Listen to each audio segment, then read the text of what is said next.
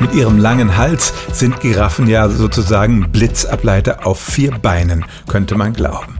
Das heißt, sie überragen alle anderen Tiere und werden deshalb leichter vom Blitz getroffen.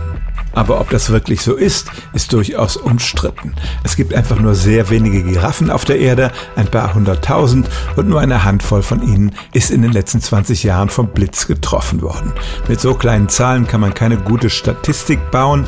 Ich habe in einer Quelle gelesen, dass die Todesrate immer noch 30 mal so groß ist wie die des durchschnittlichen Amerikaners, aber da gibt's ja vieles, was nicht vergleichbar ist. Zum Beispiel, dass Giraffen meistens draußen sind und Menschen in Häusern. Giraffen haben ihren langen Hals ja, damit sie Blätter von Bäumen zupfen können und die sind dann meistens höher als das Tier. Die größere Gefahr besteht durch Einschläge von der Seite oder Entladungen, die durch den Boden in die Füße geleitet werden.